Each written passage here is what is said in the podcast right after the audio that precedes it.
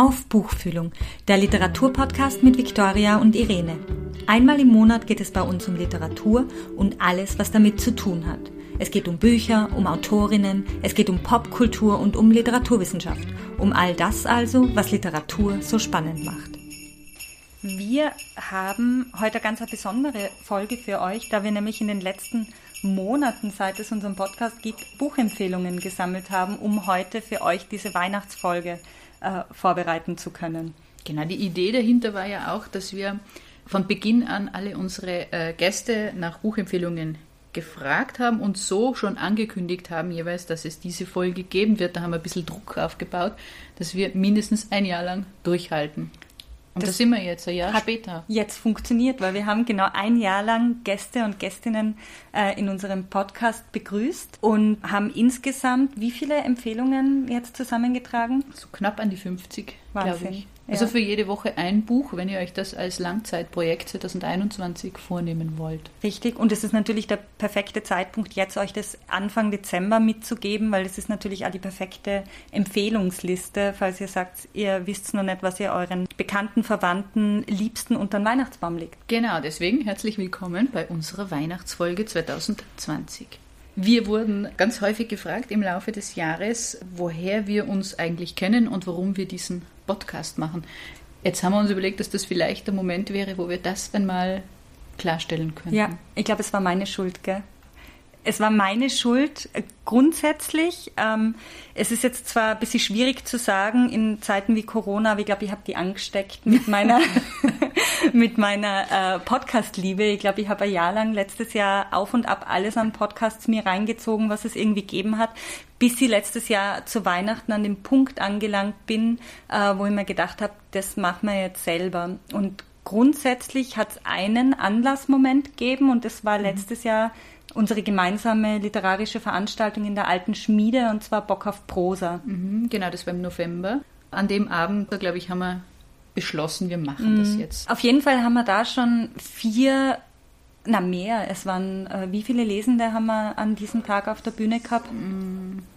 Es waren einige dabei, die jetzt schon im Podcast zu Gast waren, mhm. nämlich unter anderem die Barbie Markovic, die uns an dem Abend eigentlich versprochen hatte, ähm, dass sie als unser erster Gast in den Podcast kommen wird. Ja. Das ist, hat sich dann ein bisschen verschoben. Also die treuen Hörerinnen und Hörer wissen, sie war zu Gast und sie war auch quasi äh, als die erste zu Gast, nämlich die erste, die wir wieder live getroffen haben nach dem Lockdown im Frühjahr. Eben Barbie hat äh, an dem Abend gelesen, aber auch äh, Robert Brosser, der dann auch äh, schon bei uns war und sonst gab es noch einige andere, die dabei waren. Ähm, Sibylle Hamann, mhm. Livia Klingel war dabei, Verena Mermer. Und Omar Kia Alanam. Genau. Den wir vielleicht, dürfen wir es schon ankündigen, vielleicht mhm. nächstes Jahr auf jeden Fall, sobald äh, uns die ÖBB mhm. wieder sicher nach Graz befördern kann, treffen werden zu einem Gespräch. Genau. Aber äh, es ist dann doch nicht Babi Markovic worden für unsere erste Folge, sondern es ist ganz was anderes worden, ganz plötzlich. Und zwar mhm. haben wir uns ähm, entschieden, dass wir es Live-Hörspiel in Innsbruck, der Zeitdieb von Terry Pratchett, uns anschauen wollen und werden. Haben das dann auch gemacht. Wir waren gemeinsam im Brooks im Freien Theater in Innsbruck. Und ähm, es ist an und für sich ganz cool, dass das unsere erste Folge war, weil sie so ein mhm. bisschen exemplarisch dafür steht, was der Podcast auch möchte also so ein bisschen abseits vom, vom Mainstream, eine, eine Veranstaltung, die versucht, Literatur in ein anderes Medium, ein anderes Format zu übertragen und äh, jetzt in dem Fall äh, schon seit, seit Jahren eigentlich ein ganz treues äh, Publikum sich auch äh, aufgebaut hat in Innsbruck, oder? Das äh, mhm. Live-Hörspiel-Ensemble macht das schon eine ganze Weile, sehr erfolgreich auch. Genau, und jetzt erst im Brooks im Freien Theater, weil das da die perfekte Bühne für sie bietet. Es sind jetzt, glaube ich, die Empfehlungen, die uns Veronika und äh, Alexander mitgeben, für ganz besondere Leserinnen mhm. und Leser, glaube ich, geeignet. Ja, würde ich auch sagen. Viel Spaß bei der ersten Empfehlung. So, Buchempfehlungen. Also, das erste Buch, das ich für Weihnachten gerne empfehlen würde, heißt und wie wir hassen und ist eine feministische Anthologie, zusammengetragen von der Wiener Künstlerin Lydia Haider.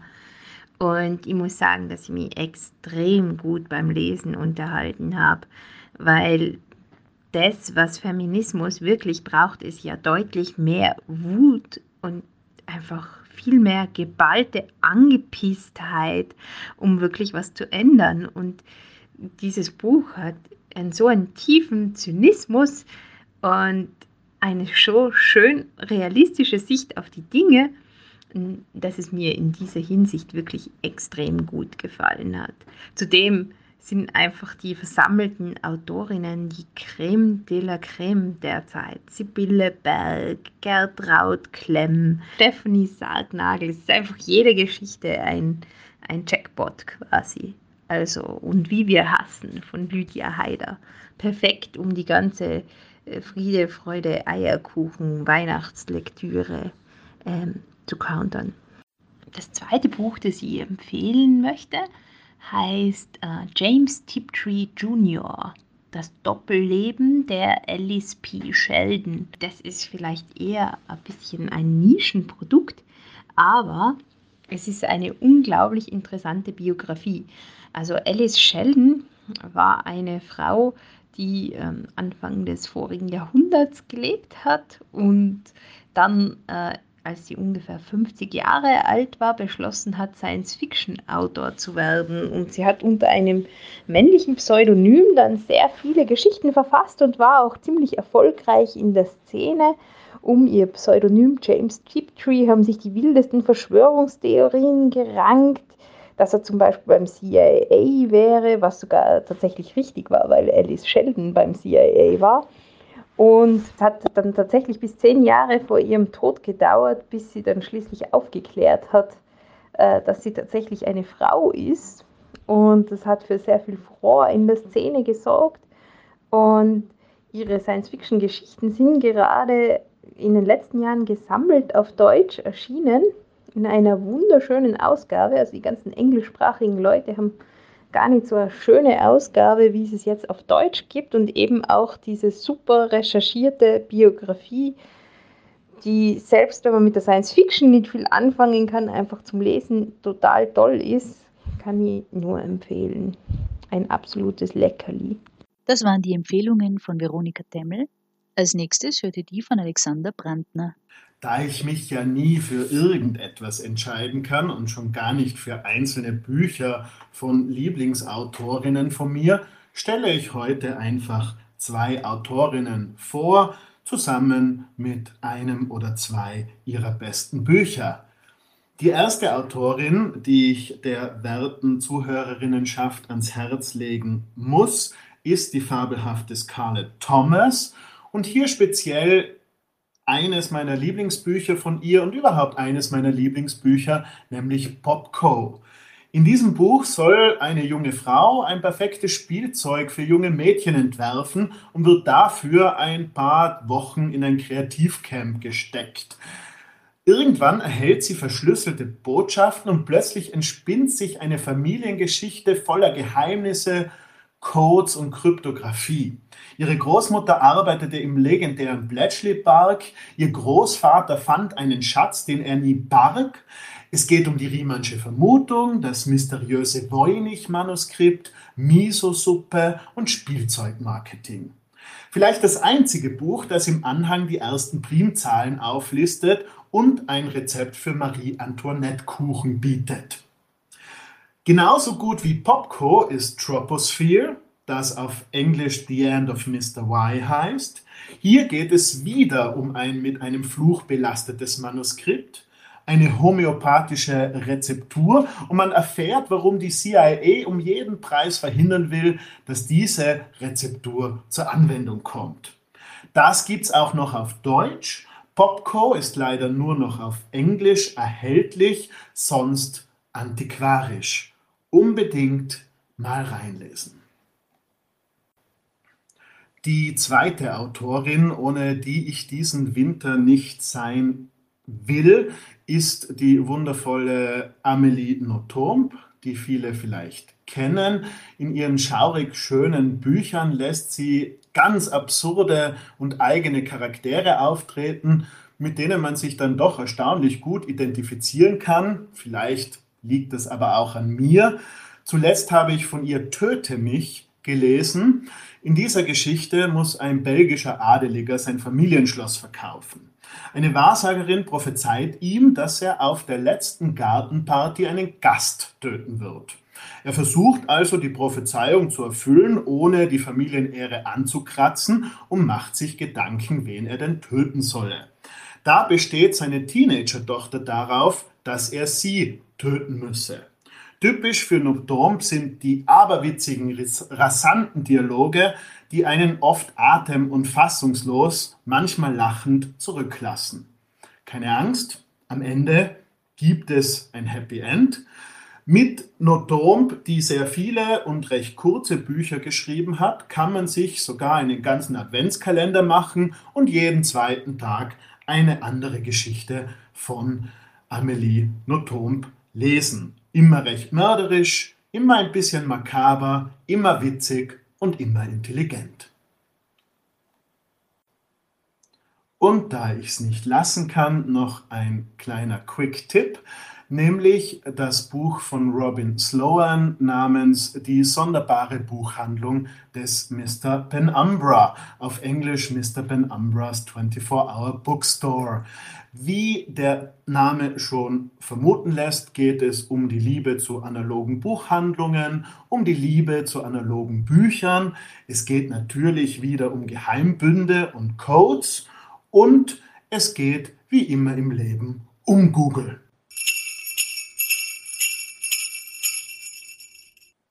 Nachdem wir die erste Folge in Innsbruck äh, aufgenommen haben, war die zweite unsere erste Wiener Folge. Und zwar haben wir Robert Brosser getroffen und mit ihm über Gemma Habibi und Phantome gesprochen, also die beiden Romane.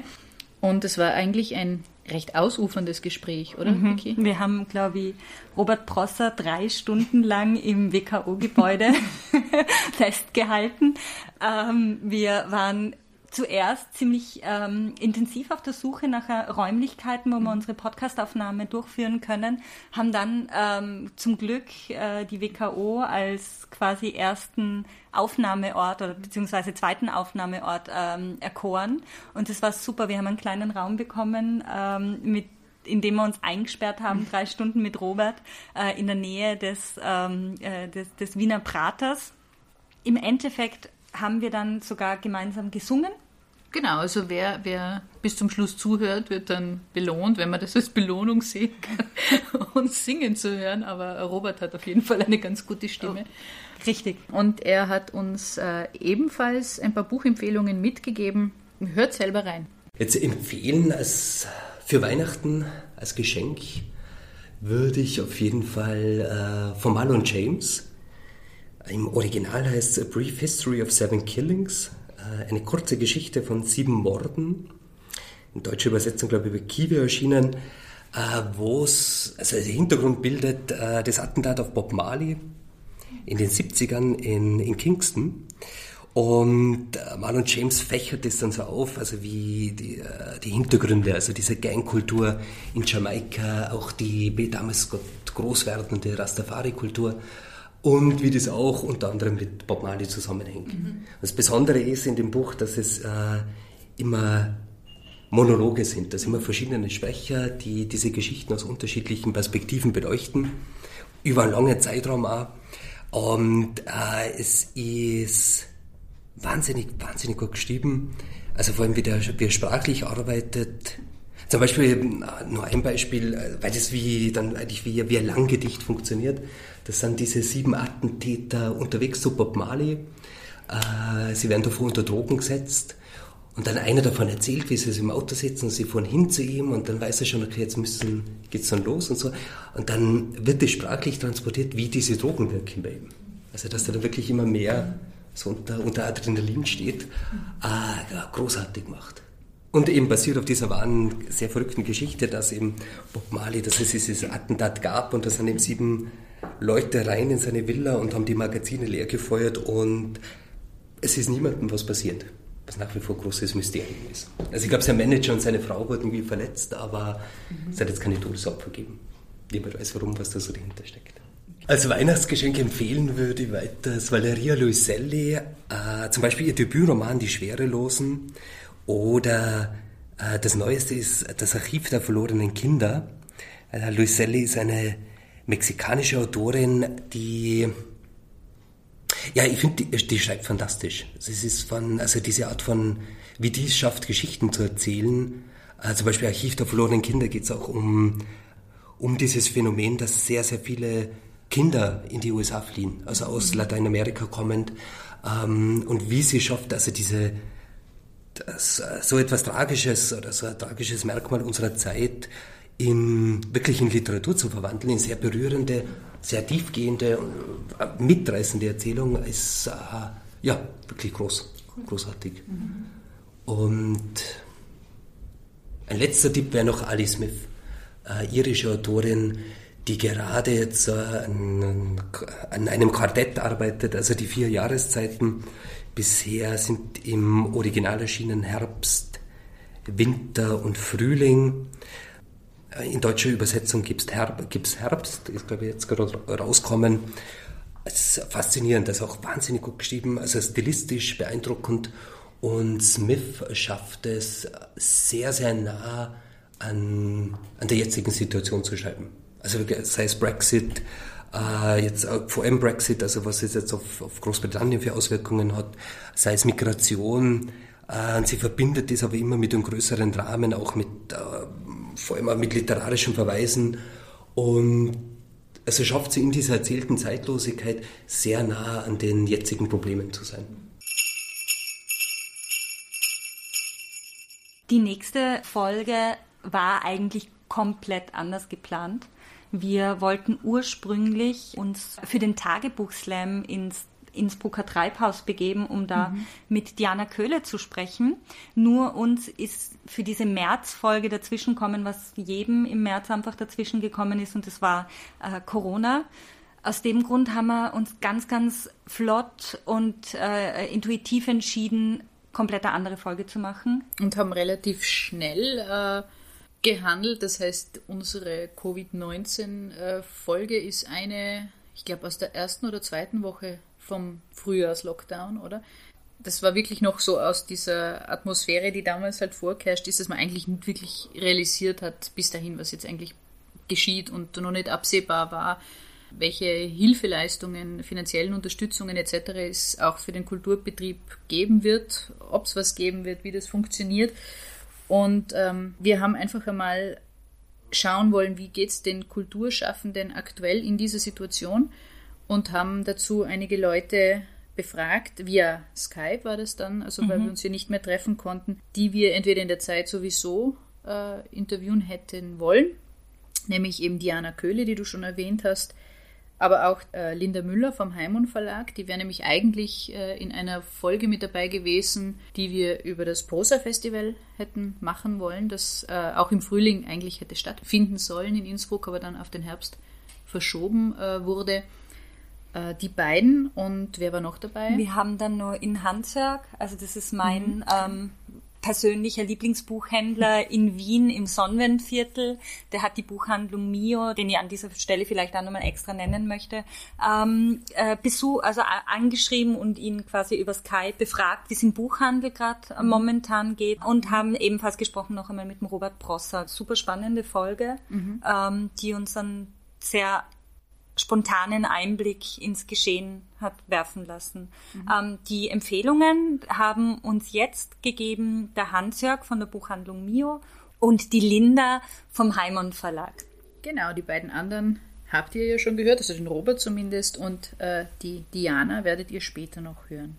Mit Christine Funicke, die Dame mit der bemalten Hand, reisen wir zurück in ferne Zeiten, genau genommen in das Jahr 1764 auf einer kleinen Insel vor Bombay, inmitten der Ruinen einer hinduistischen Tempelanlage, treffen der junge, deutsche, fieberkranke, forschungsreisende Carsten Niebuhr und der persische Astronom Meister Musa aus Jaipur, der sich auf der Hajj befindet, aufeinander.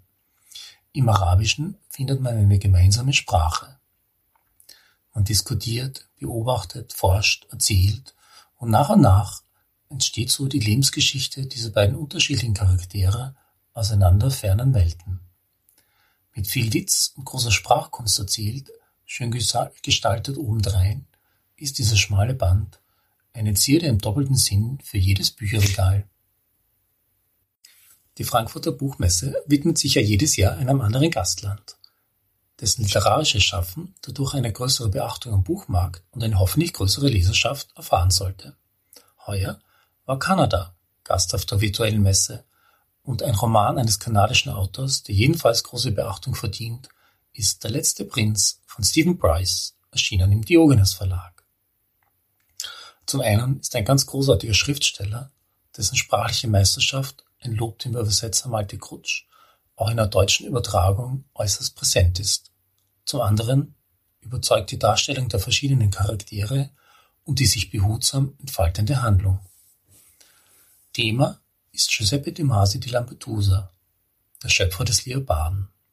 Mit großer Sympathie folgt man den in Palermo der Nachkriegszeit lebenden Dichter, der, alternd, kränklich, melancholisch, quasi im Schatten des zerbombten Familienpalazzos, den Abgesang des alternden Fürsten und auch seinen eigenen verfasst.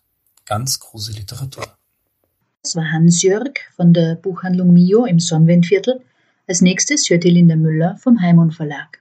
In die späten 90er Jahre Wiens entführt Stephanie Sargnagel in ihrem ersten Roman Dicht. Die Welt, in die sie uns da mitnimmt, zum Beispiel die Hitten, in denen Jugendlichen Gras kaufen und die vielen Plätze, an denen sie mit gescheiterten und trotzdem oder vielleicht auch gerade deswegen besonderen Persönlichkeiten zusammentrifft, hat einen ganz, ganz eigenen Charme einen verwegenen Charme. Und sie hat auch einen ganz besonderen Zusammenhalt. Zum Beispiel, wenn jemand Geld hat, dann gibt das immer für alle aus.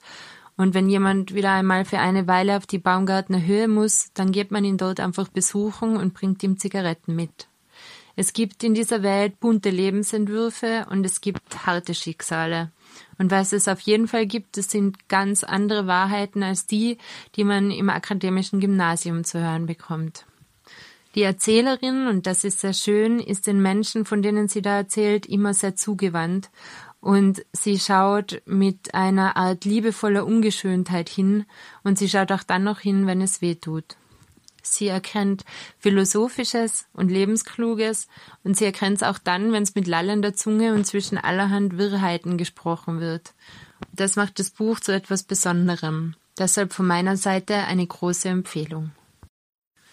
Für alle Krimi-Fans unter den Hörerinnen und Hörern oder eben auch für die, die einen Krimi-Fan zu Weihnachten beschenken wollen, gibt es den neuen Band in der Serie um Willibald Adrian Metzger von Thomas Raab.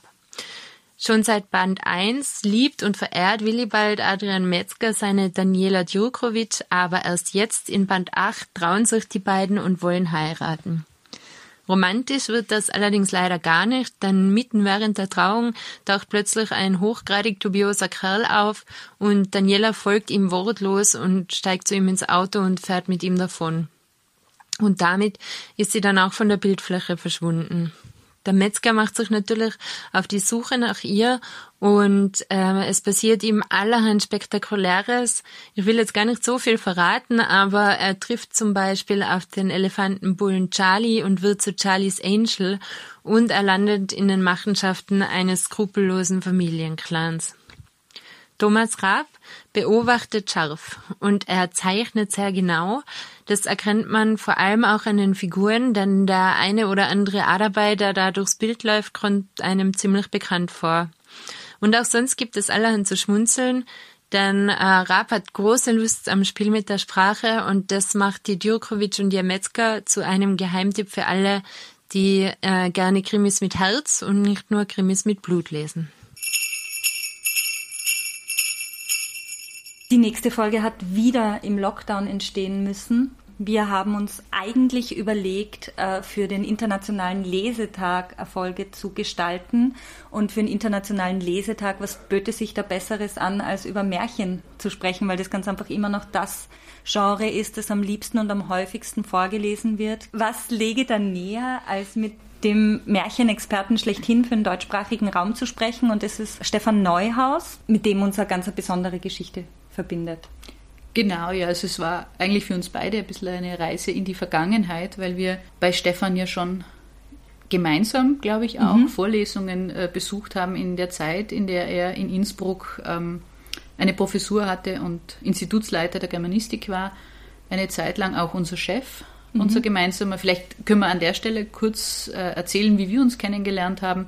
Das ist jetzt eigentlich eh schon klar, eigentlich mhm. durchs Germanistikstudium in Innsbruck. Du hast außerdem Komparatistik äh, studiert damals. Und wir haben dann an einem gemeinsamen Forschungsprojekt zu Ernst Toller gearbeitet. Ich sehr kurz, du sehr lang. Immer noch. Mhm. Mhm. Du bist äh, ähm, Vorsitzende, na, was bist du?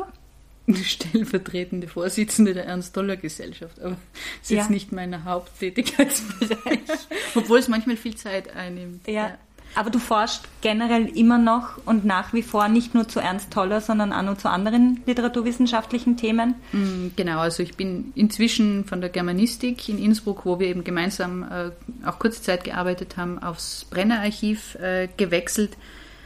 Äh, es ist ein Literaturarchiv, das zur Uni gehört und äh, dort werden Vor- und Nachlässe von äh, Autorinnen und Autoren gesammelt, die einen Tirol-Bezug haben, im Grunde genommen. Und da wir beide kontinuierlich und immer im Kulturbereich tätig sind, hat sie dann bei uns halt auch ergeben, dass wir Bock auf Prosa gemeinsam ähm, genau. initiieren genau. und durchführen in der alten mhm. Schmiede. Das war, wie wir eh schon gesagt haben, mhm. letztes Jahr im November der mhm. Fall. Genau, das hat dich dann auch glücklicherweise wieder stärker zurückgeführt zur Literatur, die du ja immer gelesen hast und, und immer verfolgt hast. Ich selber war und bin beschäftige mich auch nach wie vor mit Texten und mit äh, Inhalten natürlich auch. Also ganz intensiv war das natürlich während der Zeit, während dem Studium und in der wissenschaftlichen Tätigkeit danach beim Projekt.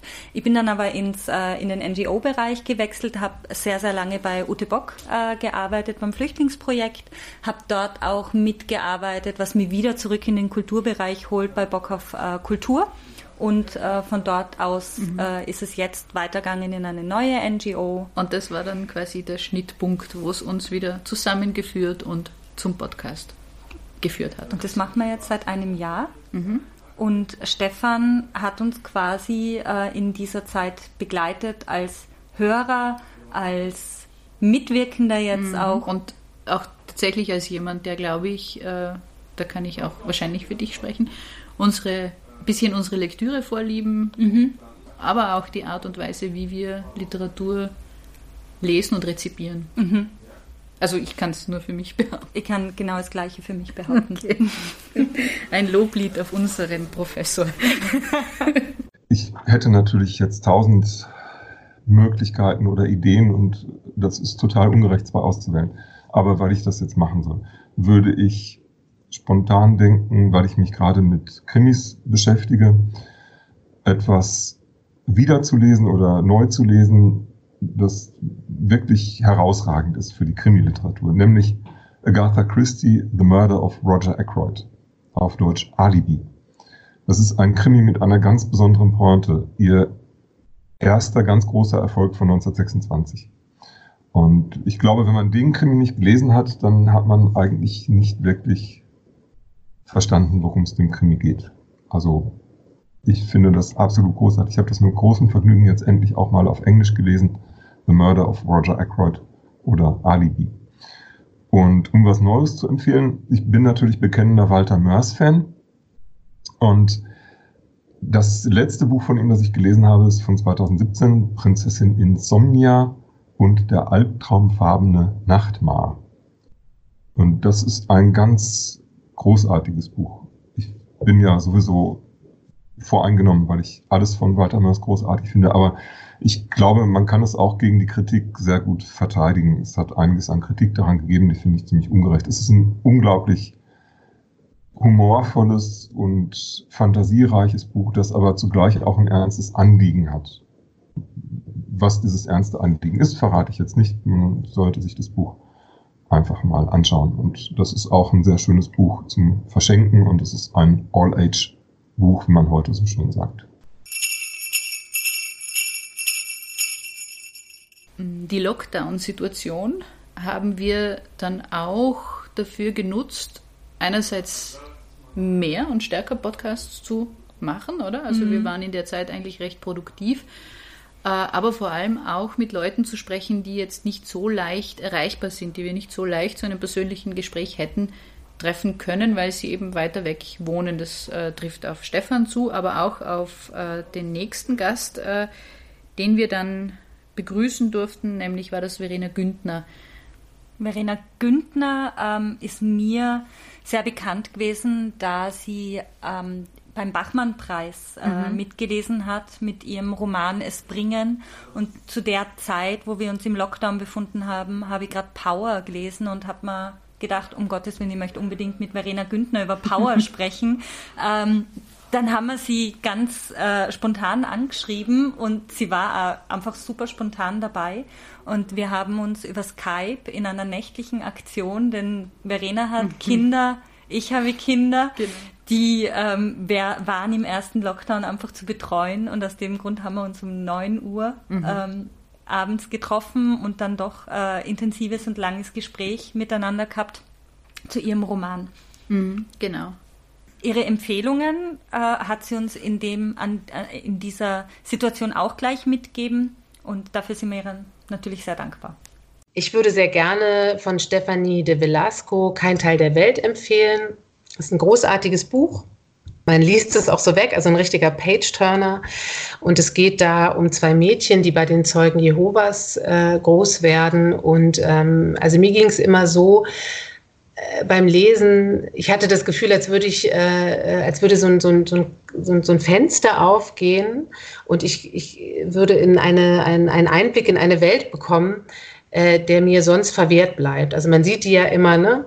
Äh, bei der S-Bahn-Station stehen oder sowas und man macht immer so einen Bogen um die und gleichzeitig ist es natürlich, interessiert man sich auch dafür und äh, dieser Roman schafft es eben, äh, ohne jetzt sage ich mal eine Abrechnung zu sein oder so, da äh, ein, ein, ein, dass man einen Blick hineinwerfen kann und äh, auch Dinge besser versteht und das fand ich ähm, extrem ähm, spannend und toll und würde diesen Roman wirklich jedem empfehlen.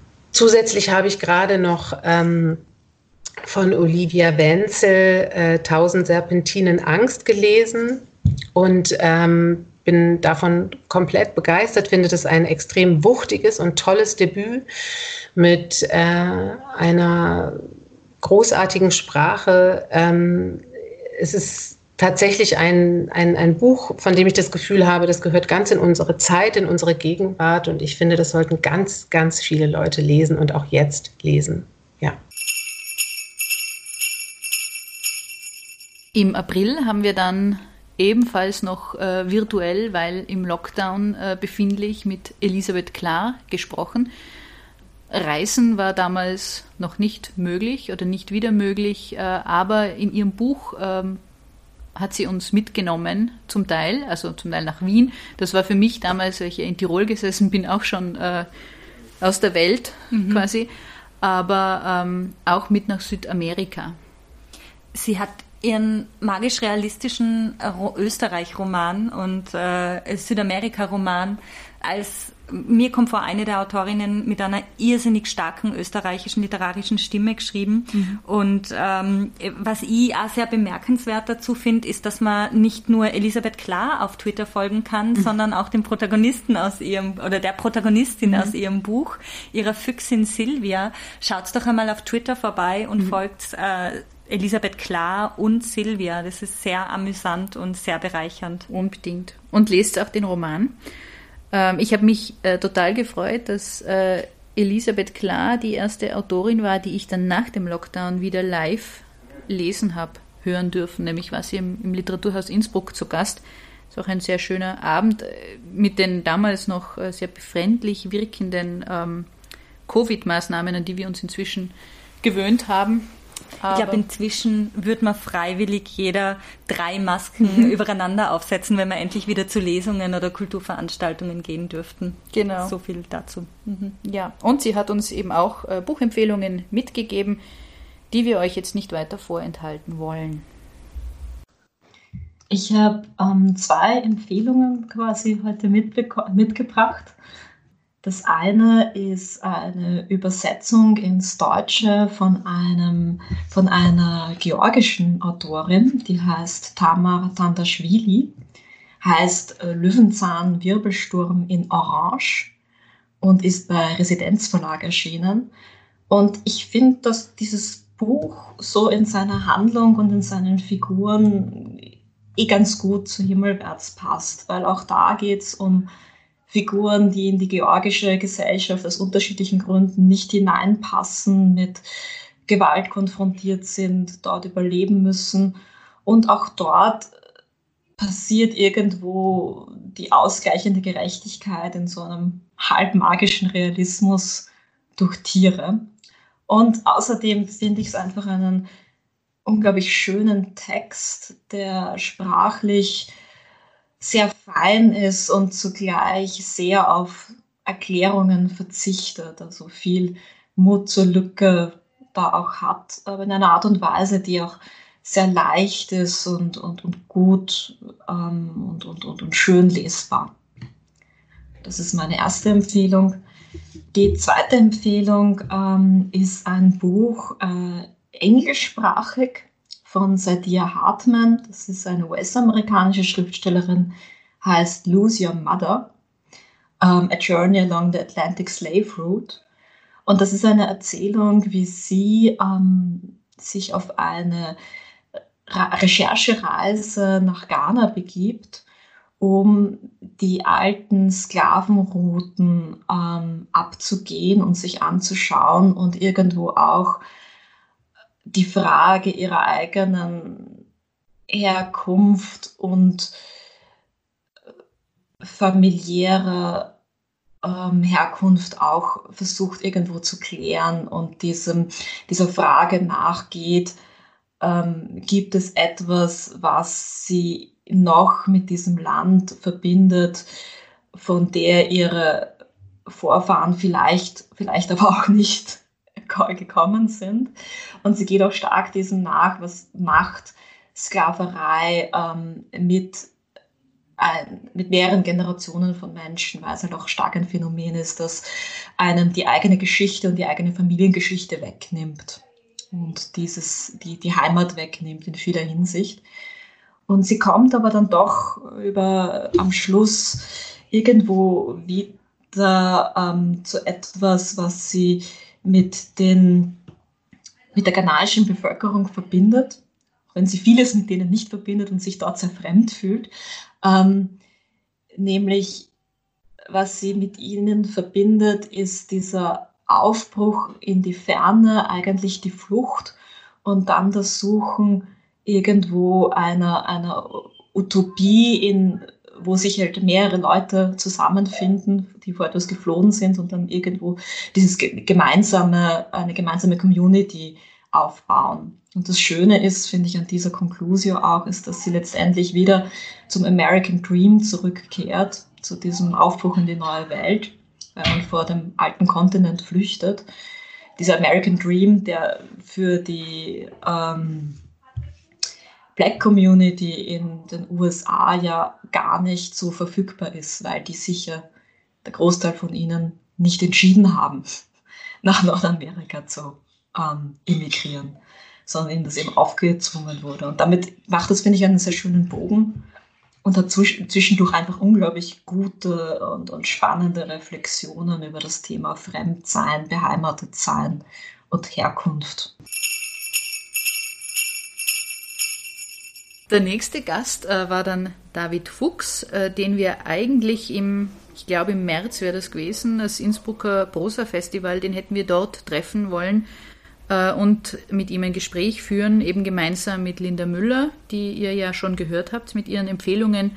Das Festival hat nicht äh, stattgefunden, unser Gespräch allerdings schon, ebenfalls noch äh, virtuell. Und David Fuchs hat uns auch Buchempfehlungen äh, mitgegeben. Es geht schon aus den Empfehlungen ein bisschen hervor, dass er sich äh, sehr stark mit Lyrik beschäftigt, generell, aber ganz speziell auch in dieser Zeit. sich beschäftigt hat und das kommt nicht von ungefähr. Ich habe äh, drei meiner, meiner Lieblingsbücher herausgesucht. Das sind keine, keine aktuellen Bände, sondern etwas, die mich auf die eine oder andere Weise dann zum mindest, jedes mindestens zehn Jahre jetzt äh, begleiten, die ich alle mehrfach gelesen habe. Ähm, das ist zum einen vielleicht ein bisschen vorhersehbar äh, und Gedächtnis von Paul Celan. Äh,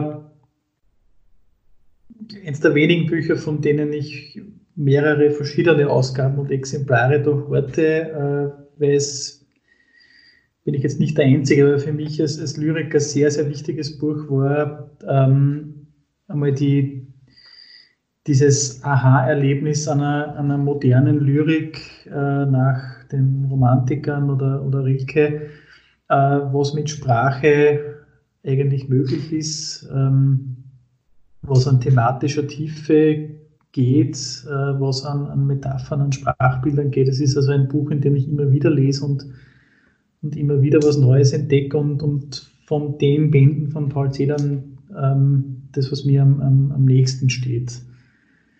Ähm, also ein ganz, ganz ein großartiges Buch. Der, der Autor mit Geburtsjubiläum und leider auch Todesjubiläum dieses Jahr sehr aktuell gibt es auch eine wunderbare Gesamtausgabe, eine neue aller Gedichte von ihm. Das äh, zweite Buch ist auch Lyrik, das ist im Felder Latein. Ähm, ist mein absolutes Lieblingsbuch äh, von Lutz Seiler, der in diesen Monaten und Jahren äh, eher als Prosa-Autor äh, bekannter ist oder wurde. Schon eben gerade in Leipzig oder Out of Leipzig den Preis gewonnen hat der als Lyriker begonnen hat. Und im Felderlatein ist, ist, ähm, ist einfach ein, ein, ein, wunderbares Buch, eine, eine derartige sprachliche Opulenz, ohne, ohne jetzt opulent zu sein und, und auf engem Raum. Äh, tolle Gedichte, Bilder, Szenen, also das ist einfach ein, ein großartiges Buch, äh, das ich oft und oft gelesen habe. Ist ist auch ein Buch, das ich äh, als zweites Exemplar eingeschweißt im Regal stehen habe, falls ich das andere verliere und es das dann nicht mehr gibt. Äh, so weit geht es. Also ein ganz großartiges Buch. Ähm, das dritte Buch äh, ist äh, auch ein älteres Buch, das ist, heißt Englisch, das heißt The Blood of Strangers von Frank Heiler, also mit H-U-Y-L-E-R. Ich glaube, auf Deutsch hat das einen ganz schrecklichen Titel, Notaufnahme oder irgendwie so. Das gibt es auch auf Deutsch. Ähm, ist, der Autor ist ein, ein amerikanischer äh, Notfallmediziner, der in einem Emergency Room arbeitet und diese, dieses Buch ist eine Sammlung von Anekdoten oder, oder Erlebnissen aus seinem Beruf. Äh, ist auch schon ein bisschen älter, ich glaube mehr als 15 Jahre alt. Ist ein Buch, das, das die Verbindung zu den Menschen hinter diesen Fällen, die er beschreibt, unglaublich stark macht und ein Buch, äh, das ich interessanterweise als Student sehr gut in einem lesen konnte und je länger ich arbeite und je länger ich mit kranken Menschen zu tun habe, kann ich dieses Buch nur mehr stückweise lesen, weil es ein so emotional intensives Buch ist. Ich hoffe, die deutsche Übersetzung ist besser als der Titel, der deutsche Titel, aber es ist jedenfalls ein sehr ein sehr lohnendes Buch mit sehr kurzen, sehr lesbaren Abschnitten. Kein Fachbuch, also für jeden lesbar.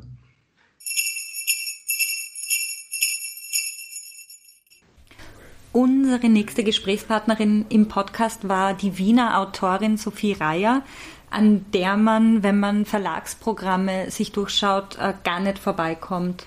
Mhm. Genau, also wir haben mit ihr über die beiden äh, Romane gesprochen, die allein im Frühjahr erschienen sind, nämlich Zwei Königskinder und den, Kriminal, den historischen Kriminalroman Das stumme Tal. Ja, sie hat uns auch Empfehlungen äh, für Weihnachten dargelassen und die wollen wir euch jetzt nicht vorenthalten. Genau. Dabei geht sie im Übrigen so weit in der Literaturgeschichte zurück, wie, glaube ich, kein anderer unserer Gäste das getan hat mit den Vogelgesprächen von Attar. Ja, ich möchte jetzt ähm, kurz über zwei archetypisch wunderbare Bücher äh, sprechen, ähm, eine Auswahl sozusagen abgeben.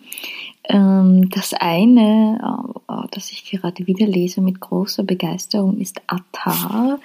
Ähm, es ist ein persischer Dichter ähm, aus, aus der Vorzeit. Attar, Vogelgespräche und andere klassische Texte, hier äh, in CH Beck erschienen, vorgestellt von Annemarie Schimmel umfasst das Werk eines islamischen Mystikers aus dem 12. Jahrhundert, der ähm, aus der Sicht der Vögel äh, die Erkenntnis äh, sozusagen wahrnimmt.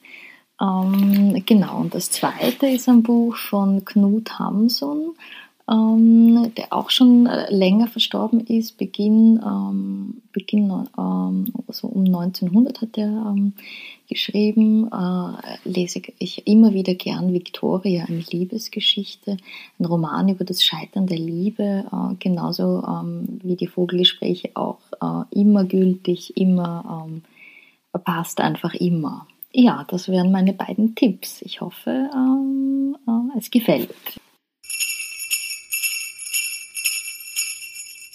Für unsere elfte Folge haben wir endlich wieder persönlich mit einer Autorin sprechen dürfen und haben das auch direkt getan und wir haben uns mit Babi Markovic getroffen. Wir haben uns mit ihr im 15. Bezirk getroffen, in ihrem Schreibatelier, wo sie auch gerade äh, an ihrem nächsten Roman arbeitet, der, wenn ich das richtig in Erinnerung habe, 2021 erscheinen soll, mhm. oder? Genau, sie hat uns auch erzählt darüber, dass es ein Tabletop-Game geben wird zu diesem mhm. Roman, auf den ich mich schon besonders freue oder auf das ich mhm. mich schon besonders freue. Das Gespräch war ein langes, intensives und sehr spannendes. Auch lustiges. und das auch sehr lustig war, stimmt. ähm, was man auch von ihren Romanen sagen kann, dass sie mhm. spannend, intensiv und sehr humorvoll sind. Mhm. Äh, und ich glaube auch über das, was sie uns empfohlen hat, kann auf man sagen. Fall. Genau. Und noch äh, hinzufügen möchte ich, ich freue mich auf einen Spieleabend, wenn dann das neue Buch mit dem Tabletop Game äh, erschienen sein wird. Das machen wir. Äh, ich kann nur sagen, was ich jetzt gerade lese, weil ich äh, mich nicht vorbereitet habe für diese Situation. Äh, es heißt Little Eyes von Samantha Schwäblin. Ähm, und ich meine, wie gesagt, äh, im Interview mit Biografien beschäftige ich mich nicht sehr, aber sie scheint in Berlin zu leben und aus Buenos Aires zu sein. Und irgendwann im Leben hatte sie äh, den Booker Prize, vielleicht jetzt, 2020. Jedenfalls, das Buch ist großartig. Ähm, ich mag es, wenn ein Buch irgendwo im Hintergrund äh, ein starkes Konzept hat und das hat dieses Buch. Es ist fast, sie hat dieses Produkt erfunden, das es geben könnte. Ich weiß nicht wie, also es ist hm, schwer, ohne was zu, äh, wieso nicht, ich verrate es einfach. Äh, äh, es, es geht um äh, so ein Spielzeug oder Haustier, das äh, eine Kamera hat und äh, zu jedem, also man kann sich so ein Ding kaufen und es wird ein Mensch damit verbunden irgendwo in der Welt, der dieses Tier steuern kann, nicht reden kann, aber sich zu Hause bewegen kann und bestimmte Geräusche und so weiter. Und die Geschichten, es sind immer so Geschichten darüber, entweder wie jemand so ein Ding kauft oder wie jemand so ein Ding wird und in die Leben von und es passiert in der ganzen Welt oder zumindest ja, doch. Also wirklich in der ganzen Welt und alles ist extrem realistisch. Also der Junge in Zagreb, der versucht, äh, diese, ähm, diese Tiere quasi, also äh, diese, diese Beobachterrollen zu züchten, um sie dann im Internet zu verkaufen. Sein Leben klingt genauso realistisch wie eine ältere Frau in Buenos Aires, die von ihrem Sohn so ein Ding bekommt und äh, nicht wirklich versteht, was das dahinter ist und so weiter. Und verschiedenste wirklich Geschichten und es, äh, es ist so schön implizit auch über Überwachung und äh, Produkte und äh, wie wir unsere Leben gestalten. Bist du eher ein Produkt oder ein Beobachter? Keine Ahnung, solche Sachen. Und es sind wirklich so kurze, äh, prägnante Geschichten. Ähm, ja, mir gefällt das Buch gut. Ich lese es gerade glaube, ich kann es empfehlen.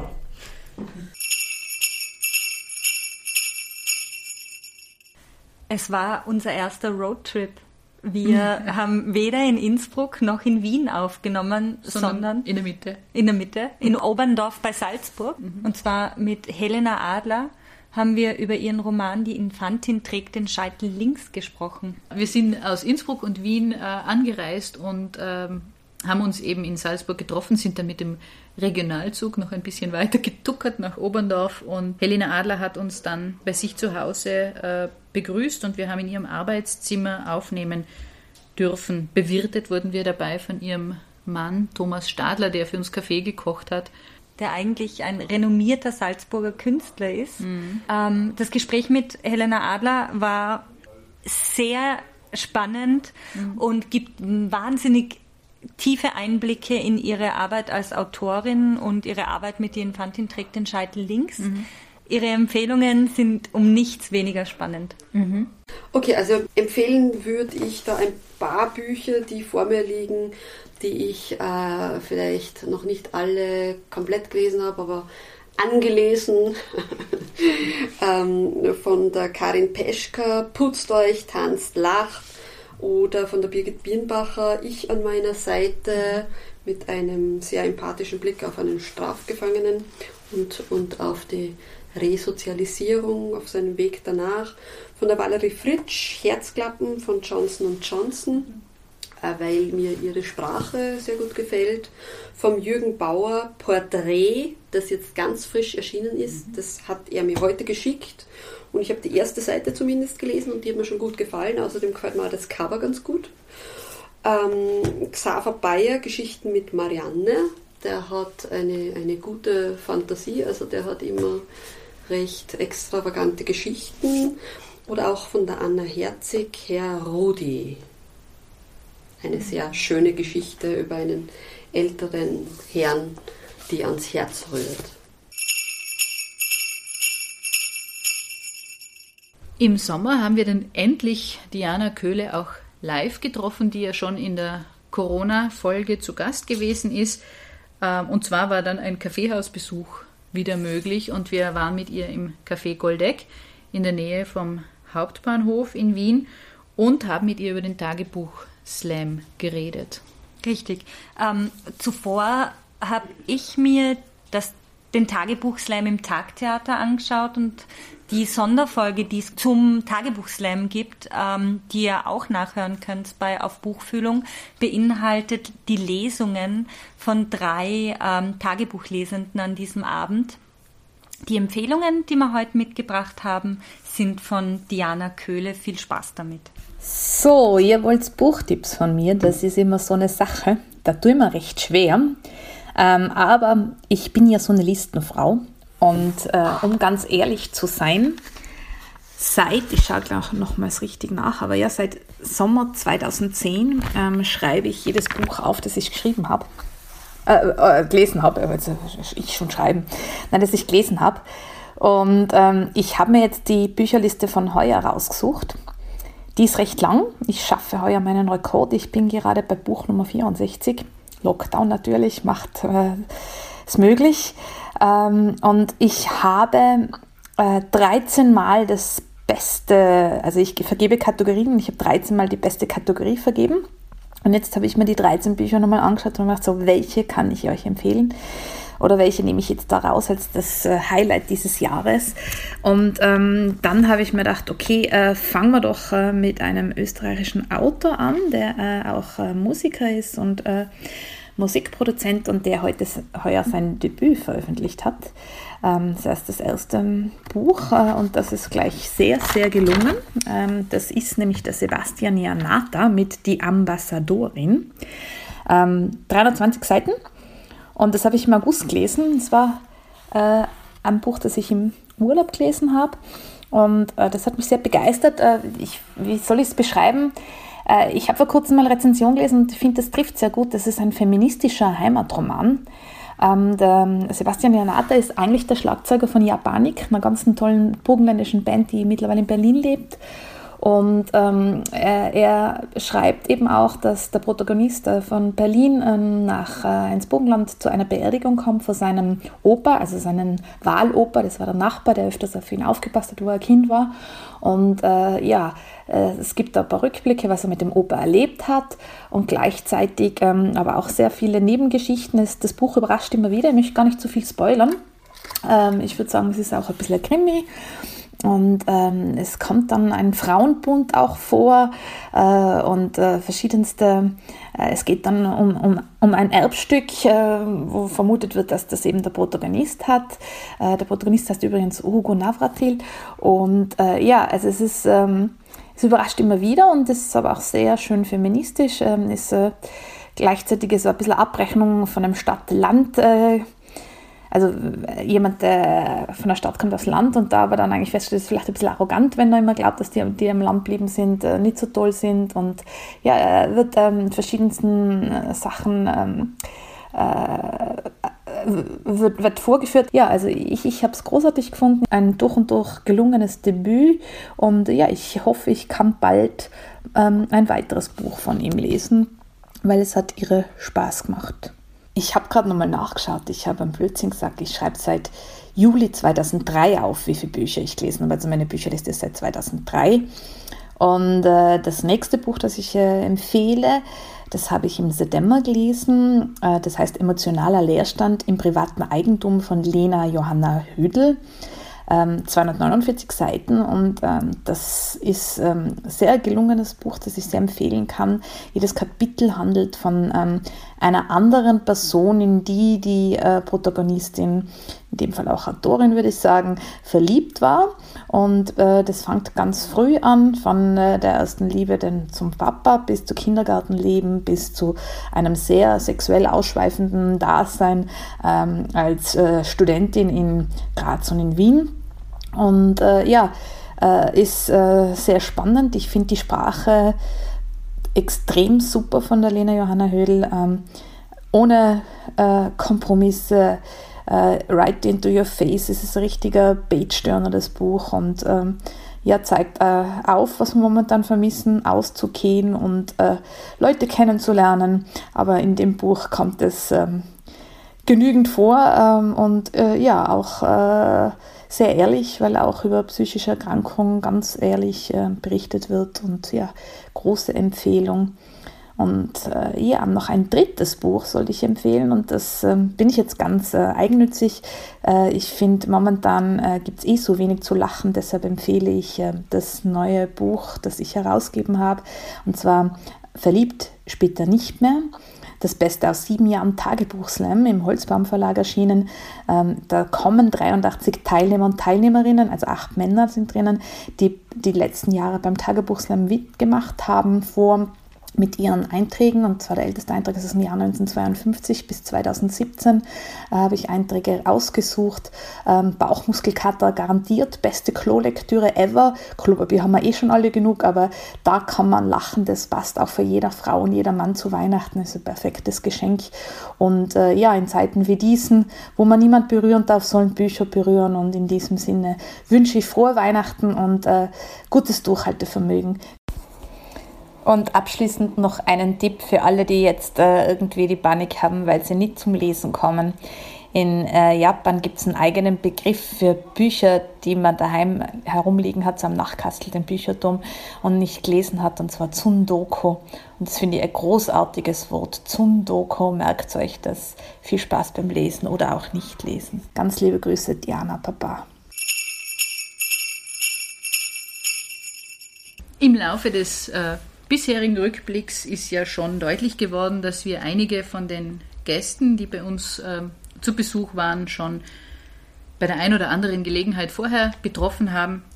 Äh, bei unserem nächsten Gast oder einem unserer nächsten Gäste in der Oktoberfolge ist es äh, ganz speziell so der Fall äh, gewesen. Mit Veronika Schuchter bin ich schon sehr lange äh, befreundet und wir arbeiten auch äh, zusammen.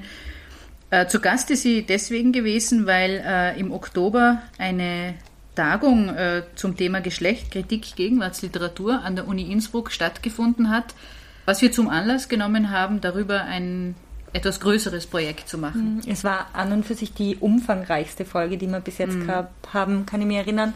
Wir haben nämlich nicht nur mit Veronika gesprochen, sondern auch mit Martin Fritz, mhm. der ein Performer, Literaturwissenschaftler und Autor ist, der eben seine Thematiken einmal ganz, ganz genderkritisch ähm, betrachtet unter anderem zu Gast waren auch Mareike Fallwickel und Gertraud Klemm. Zu denen kommen wir aber später noch einmal kurz, mhm. da die uns nämlich als äh, Gäste noch einmal, ähm, wir sie noch einmal treffen werden. Ähm, jetzt aber zu den Empfehlungen von Martin und Veronika. Genau.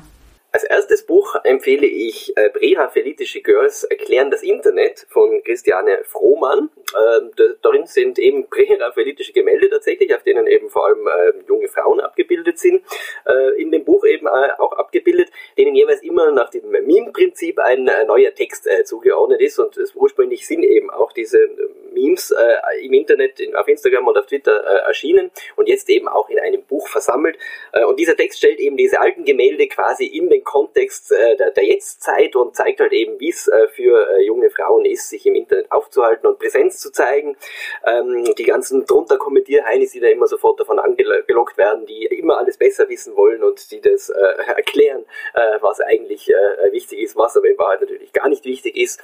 Ähm, ja, das ist das Prinzip von diesem Buch. Ich finde es sehr lustig. Äh, äh, man find, äh, da werden sich sicher viele darin wiederfinden. Es ist eben auch ein Buch, das sich sicher sehr gut zum Verschenken äh, eignet äh, und auch eine Möglichkeit, wie man äh, Christiane Frohmann, die ja eben auch im Internet sehr präsent ist und sehr viel Bewusstseinsarbeit leistet, ein kleines bisschen Geld zurückgeben kann.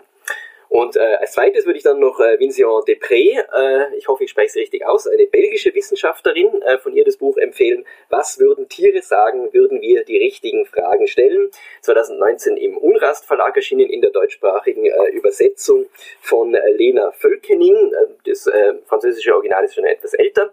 Äh, und darin geht es eben darum, äh, wie die Verhaltensbiologie, also die Wissenschaft, eben die Tiere und auch das Verhältnis zwischen Menschen und Tieren äh, beschreibt und dass es eben eine sehr sehr verarmende und die Tiere auf eben quasi sie fast schon zu Automaten, zu seelenlosen Geschöpfen eben reduzierende äh, Art der Beschreibung ist und dass es eben auch ganz andere Arten gäbe, äh, wie wir eben Tiere und das Verhalten von Tieren und vor allem auch den, den, das Verhältnis zwischen den menschlichen und den nichtmenschlichen Tieren äh, beschreiben könnten und wie wir das dann auch ganz anders gestalten könnten, was ja eben auch sehr wichtig wäre.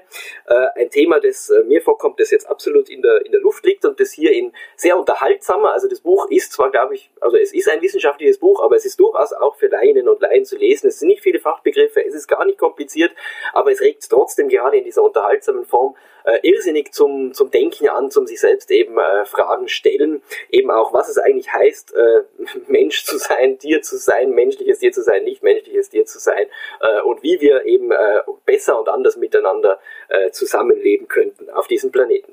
Das waren die Buchempfehlungen von Martin Fritz. Es folgen nun die von der Literaturkritikerin und Wissenschaftlerin Veronika Schuchter. Ja, ich habe zwei Buchtipps mitgebracht, die ganz unterschiedlich sind. Eigentlich drei. Das zweite sind zwei Bücher, die zusammengehören, die man aber auch getrennt lesen kann. Äh, und äh, zwar mein erster Tipp trägt den schönen Titel Ein Beitrag zur Geschichte der Freude von Radka Denemarkova, eine tschechische Autorin, die bei uns viel zu wenig bekannt ist, wie ich finde. Der Titel ist ausgesprochen zynisch. Das Buch ist äh, nämlich keine leichte Kost. Es startet wie ein Krimi, ein reicher Geschäftsmann wird äh, erhängt aufgefunden. Äh, ein Kommissar ermittelt dann und stößt auf drei alte Damen, die gemeinsam in einem Haus in Prag wohnen und dort ein verstörendes Archiv angelegt haben. Und zwar sammeln sie Material zu Sexualverbrechen an Frauen. Es geht, so viel kann man verraten, in Richtung äh, Rape Revenge, das Besondere ist, wie das erzählt wird. Das ist ja ein Thema, bei dem man wenig richtig, aber alles falsch machen kann. Das passiert äh, Dänemarkova definitiv nicht.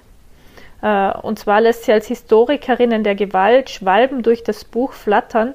Ja, es wird also buchstäblich aus der Vogelperspektive erzählt und äh, das klingt dann so, damit man weiß, worauf man sich einlässt. Die Schwalben fliegen und zwitschern. Sie erzählen sich Witze über Männer und Frauen. Sex ist Freude. Die Witze wiederholen sich über die Jahrhunderte, die Schwalben sammeln Beiträge für die Geschichte der Freude. Dabei sind sie auf ein Schlachtfeld gestoßen, das keine Friedenszeiten kennt. Ja, das Ganze ist sehr düster und kafkaesk, äh, aber trotzdem, wie ich finde, eine große Freude zum Lesen. Wer es nicht ganz so düster mag, äh, für den ist vielleicht mein zweiter Tipp etwas. Und zwar äh, der amerikanische Autor Stuart Onan hat mit knapp acht Jahren Abstand zwei Bücher vorgelegt. Das erste heißt Emily Allein und äh, es erzählt von einem Jahr im Leben einer alten Frau, von Emily.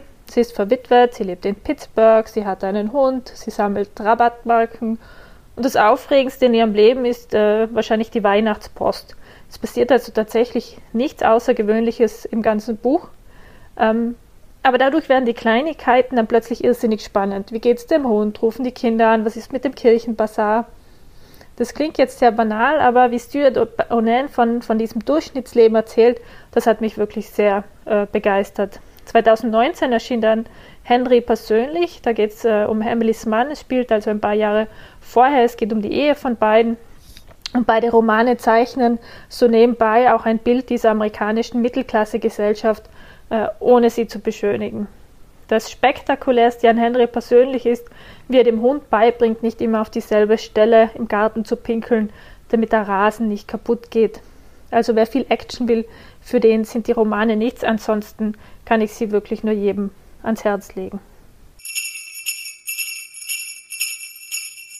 Ebenfalls in der Folge über Geschlecht, Kritik und Gegenwartsliteratur zu Gast waren, wie du schon vorhin gesagt hast, Vicky mhm. äh, Gertraud Klemm und Mareike Fallwickel. Ähm, ihre Empfehlungen hier haben wir auch in die Weihnachtsfolge mit aufgenommen. Ausführlicher werdet ihr sie dann aber im Jahr 2021 hören. Also ihr seht, es wird weitergehen. Wir schließen das ganze Projekt nicht mit einer Weihnachtsfolge und einem Rückblick ab, Richtig, wir werden weitermachen und haben auch schon wirklich ganz intensiv an der Planung für 2021 gearbeitet. Mareike Fallwickel, die als der Zuckergoschel, als Bookstagrammerin äh, auf Instagram vor allem tätig ist, ähm, wird eine unserer Gäste sein und Gertraud Klemm, mit, die mit ihrem aktuellen Roman Hippocampus sehr breit besprochen gerade wird im österreichischen Feuilleton, ist ebenfalls Teil dieser zukünftigen Folgen und wir freuen uns schon irrsinnig drauf und ich hoffe, ihr freut euch auch schon sehr drauf. Jetzt aber mal zu den Empfehlungen von Mareike und Gertraud. Ich würde in diesem Jahr empfehlen jedem, der des Englischen mächtig ist, ähm, das Buch Women Don't Owe You Pretty von Florence Given zu schenken. Und zwar völlig egal, ob Männer oder Frauen, weil dieses Buch, momentan ist es nur auf Englisch erhältlich. Es erscheint aber im Jahr 2022 auf Deutsch bei Kippenhauer und Witsch, das weiß ich schon. Und Florence Given ist eine Instagram-Ikone, unglaublich bekannt. Dort folgt ihr ganz dringend für diversen Content. Äh, sie ist wahnsinnig schlau, sie ist wahnsinnig selbstreflexiv und sie hat ein Buch geschrieben über die größte Revolution, die wir alle anzetteln können und die nämlich darin liegt, dass wir uns selber lieben, so wie wir sind, dass wir unsere Körper akzeptieren, dass wir unsere Sexualität akzeptieren, dass wir uns auflehnen gegen diese Schablonen, in die wir gepresst werden sollen und dass wir selber diese Freiheit finden, die uns letztlich alle sehr, sehr, sehr viel glücklicher machen wird. Ein super toller Buchtipp für Weihnachten ist meiner Meinung nach in diesem Jahr Zugvögel von äh, Charlotte McConaughey, eine kanadische Autorin. Es ist ganz ehrlich das berührendste Buch dieses Herbstes ähm, und ich würde es so uneingeschränkt jedem, der gerne liest, jedem, der sich gerne in der Natur aufhält und jedem, der äh, Spaß an einer guten Geschichte hat, unter den Weihnachtsbaum legen. Es geht darin um eine junge Frau, die den letzten noch lebenden ähm, Küstenseeschwalben folgt auf dem Weg in, in die Antarktis sie tut das auf einem, auf einem Schiff, das sich eigentlich selbst dort nicht befinden sollte und das sie auch gar nicht mitnehmen dürfte. Und es geht auf der einen Seite um ihre eigene Geschichte, um dieses Päckchen, das sie aus ihrer Vergangenheit mitträgt. Man, man merkt schon sehr bald, dass sie ein Geheimnis hat. Es geht aber auch ähm, um das Aussterben der Tiere und um, um Umweltschutz und um die Schönheit der Natur, die wir so nach und nach verlieren, weil wir sie selber zerstören. Dann habe ich noch einen Buchtipp, der mich ehrlich gesagt selber vollkommen überrascht hat. Das ist ähm, für mich das Buch des Jahres und es ist wirklich, wirklich sehr verblüffend, dass ich das sage. Ähm, es geht um Apeirogon von Colum McCann. Er ist ein sehr bekannter irischer Schriftsteller, der mich durchaus schon früher mit seinen Büchern begeistert hat, vor allem mit ähm, Soli. Und in seinem neuen Buch geht es um Israel und Palästina. Und jeder, der sich jetzt denkt, oh, das habe ich ja schon tausendmal gelesen und ähm, was gibt es darüber noch zu sagen, hat irgendwie völlig recht und gleichzeitig nicht. Das Buch ist wahnsinnig dick, also schenkt es jedem, der keine Angst vor dicken Geschichten hat. Und es ist wahnsinnig gut. Es ist so klug, es ist so durchdacht, es ist, ähm, es wirft einen gar nicht neuen Blick auf diesen Konflikt, aber es erklärt alles so gut und so sehr emotional, sehr, sehr lesenswert. Und ähm, ein Apeirogon ist eine mathematische Form mit einer zählbaren Anzahl unendlicher Seiten.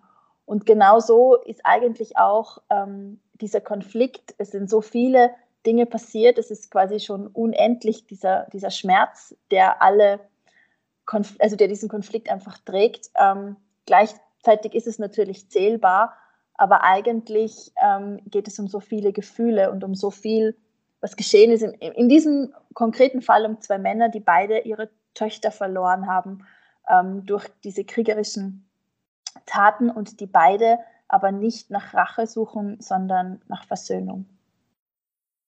Nach Mareike Fallwickel hört ihr jetzt Gertraud Klemm.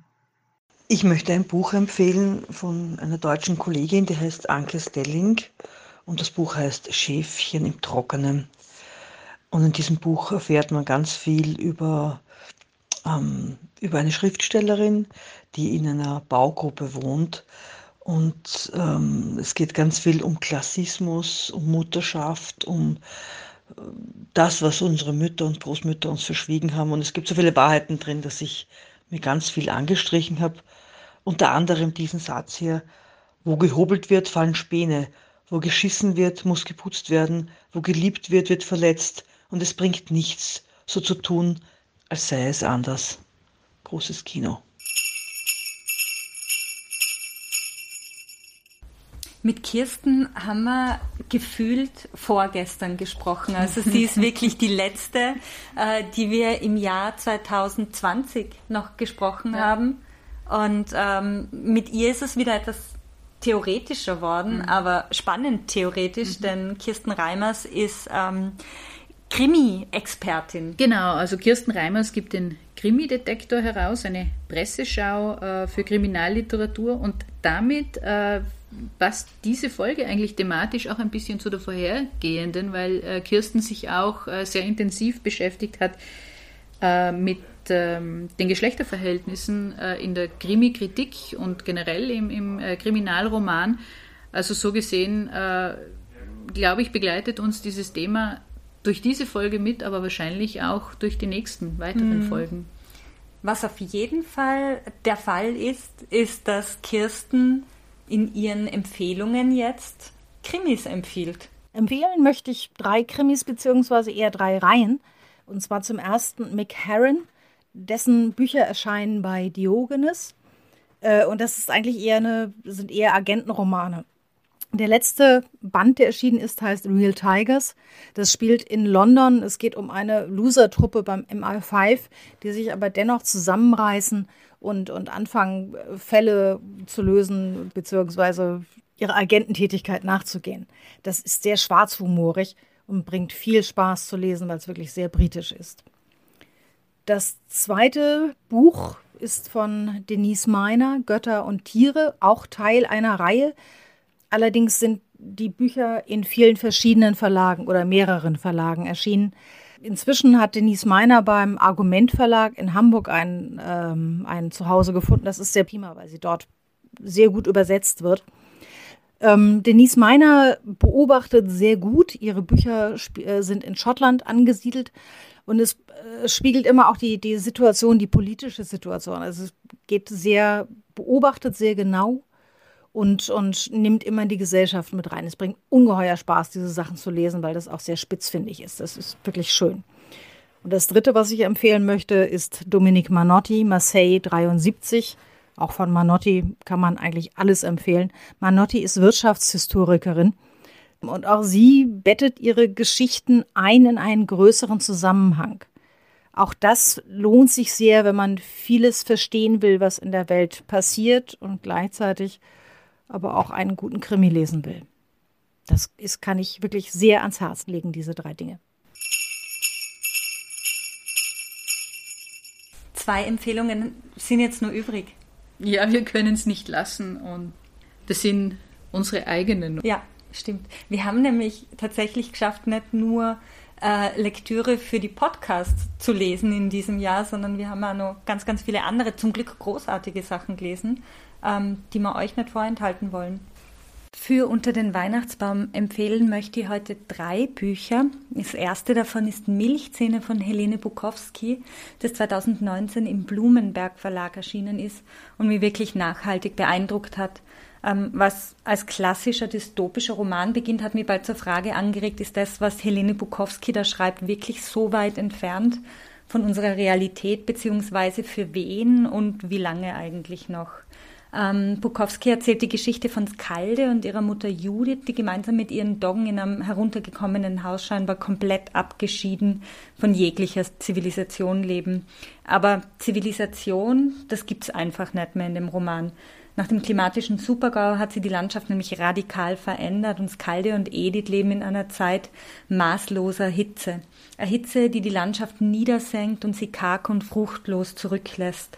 Karg und aufs Wesentliche konzentriert ist auch die Sprache von Helene Bukowski, die sie für ihren Roman gewählt hat, was mir wahrscheinlich auch so wahnsinnig gut dran gefallen, äh, äh, gefallen hat, dass sich es Formelle und ähm, es Inhaltliche so stark ineinander widerspiegeln.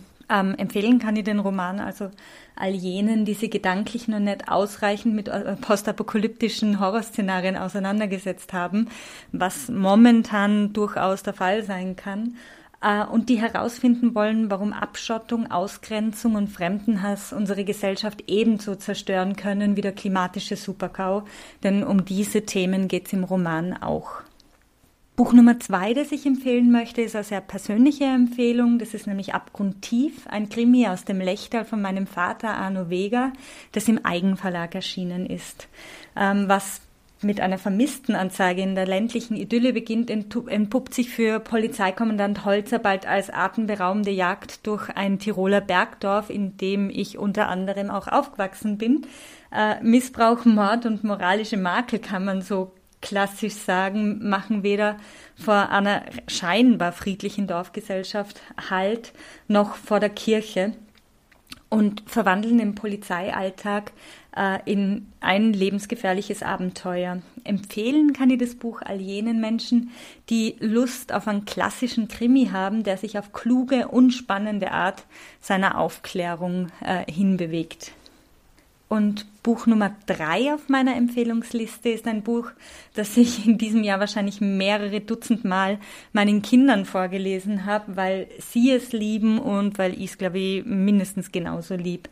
Ähm, illustriert und erzählt von Maya Bohn ist Mama, wo ist eigentlich das gestern hin? Eine witzige Auseinandersetzung mit einer der wohl wichtigsten Fragen unserer Existenz, ähm, die Frage nach der Zeit, also wo eigentlich die Zeit hin verschwindet, wenn sie vergeht.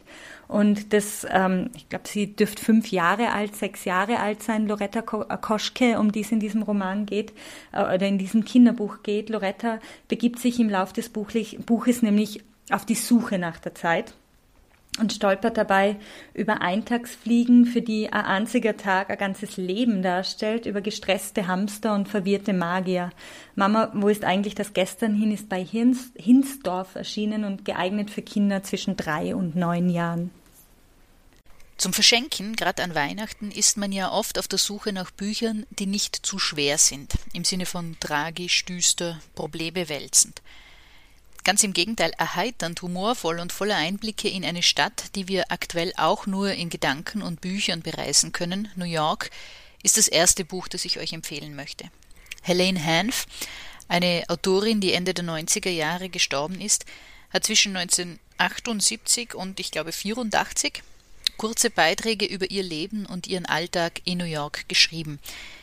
Die Beiträge wurden in der BBC-Radiosendung Women's Hour ausgestrahlt und sind später publiziert worden.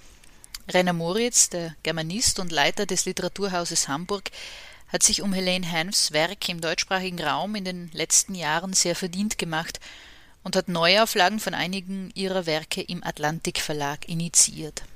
In Briefe aus New York, so der Titel des Bandes, vermittelt sie ihrem ursprünglich britischen Radiopublikum, wie es ist, in einem New Yorker Mietshaus zu leben. Sie erklärt Bräuche und Feste, nimmt einen mit in die Kaufhäuser der Avenues und auf die Hundewiesen im Central Park. Überhaupt sind Hunde die eigentlichen Protagonisten in dem Buch. Helene Hanf ist eine Autorin, die einem ganz schnell sympathisch ist. Mir ist es jedenfalls so gegangen ihr Ton, ihre Art des Humors. Es macht einfach Spaß, mit ihr ins New York der 70er und 80er Jahre abzutauchen. Ebenfalls auf Deutsch erhältlich ist ihr Buch über London, Die Herzogin der Bloomsbury Street und der Briefwechsel mit einem Londoner Antiquar, der 1970 erstmals erschienen ist und zum Weltbestseller wurde.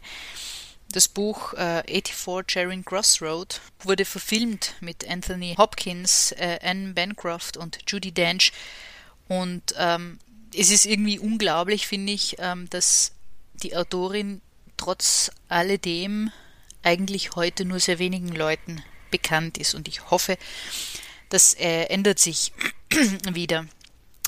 Ein Buch, an das ich mich heuer im Lockdown öfters erinnert habe, ist Die Farm in den grünen Bergen von Alice Herdan Zuckmeier. Der Name Zuckmeier sagt manchen vielleicht etwas, aber die allermeisten kennen leider nur ihren Mann, Karl Zuckmeier. Alice Herdan Zuckmeier ist 1901 in Wien geboren und sie sollte man aber auch oder vor allem kennen. In ihrem autobiografischen Buch schildert sie das Leben auf einer abgelegenen Farm in Vermont, wohin das Ehepaar während des Zweiten Weltkriegs emigriert ist. Den Anstoß für die Veröffentlichung des Textes, dem eigentlich Briefe der Autorin zugrunde liegen, in denen sie ihr, ihren Alltag, ihr Leben auf der Farm schildert, gab Erich Kästner. Sie schildert eben, wie gesagt, das Farmleben auf ganz lustige Art und Weise, auch äh, wie sie und ihr Mann langsam alles erlernen mussten, das damit zu tun hat. Sie schildert das Zusammenleben mit den Tieren, äh, kurz gesagt eigentlich ein Leben im Rückzug. Ähm, Krieg, Exil und die politische Situation etc. spielen mit in den Text hinein äh, aber auf eine eigentlich recht verschlüsselte Art und Weise, sehr subtil, also zum Beispiel durch die Landschaftsbeschreibungen äh, und ähnliches. Ähm, dieses Buch, äh, Die Farm in den grünen Bergen, ist, sowie auch einige andere Werke der Autorin als Taschenbuch im Fischer Verlag erhältlich. Als letztes äh, will ich euch die Lektüre von Muriel Sparks Klassiker Die Blütezeit der Miss Jean Brodie ans Herz legen. Das Buch spielt im Edinburgh der 1930er Jahre und handelt, ganz kurz gesagt und sehr vereinfacht, von einer sehr speziellen Lehrerin und einigen ihrer Schülerinnen. Es kommt in einem harmlos charmanten Plauderton daher, ist aber sehr tiefgründig und doppelbödig. Das Buch ist ein britischer Klassiker, den manche von euch vielleicht schon kennen, Denen, die Muriel Spark noch nicht entdeckt haben, kann ich es nur sehr ans Herz legen. Es bleibt uns eigentlich jetzt doch noch eines, was wir sagen können. Nämlich frohe, frohe Weihnachten. Weihnachten. Es ist ein bisschen früh, aber wir wollten euch ja wie gesagt noch Zeit lassen, die Bücher, die ihr heute empfohlen gekriegt habt, oder auch die von den Autorinnen und Autoren, die wir heuer zu Gast hatten und die wirklich durch die Bank, finde ich, sehr empfehlenswerte Bücher geschrieben haben. Diese Bücher zu kaufen, kauft sie bitte, bitte, bitte im lokalen Buchhandel. Wir freuen uns auf jeden Fall auf das nächste Jahr. 2020 war in vielerlei Hinsicht schwierig, mhm. aber ähm, für mich persönlich hat der Podcast dazu beigetragen, dass es doch ein einigermaßen erträgliches Jahr geworden ist, trotz allem. Und es hat Spaß gemacht, ähm, dieses Projekt zu verfolgen. Wir werden es weiter tun und äh, wir hoffen, dass ihr uns ebenfalls weiterhin zuhört. Falls ihr noch Ideen, Anregungen, Kritik, Kritik positive oder negative habt, dann könnt ihr uns auf jeden Fall schreiben. Wir sind an und für sich auf allen gängigen Plattformen der sozialen Medien äh, zu finden, auf Instagram, auf Twitter, auf Facebook. Aber wir haben auch eine äh, E-Mail-Adresse, auf die ihr uns schreiben könnt, und das ist die auf buchfühlung.gmail.com. Auf Buchfühlung bitte mit UE und nicht mit Ü. Mhm. Das ist das Einzige, was ich dazu anzumerken habe. Wir freuen uns auf eure Worte. Vielen Dank fürs Zuhören. Tschüss. Herzlichen Dank, dass ihr auch heute wieder dabei wart. Wenn ihr mehr von unserer Arbeit erfahren wollt, dann folgt uns doch am besten über Facebook oder Twitter. Auf Steady kann man übrigens mit kleinen und großen Beträgen dazu beitragen, dass wir unseren Podcast auch weiterhin anbieten können.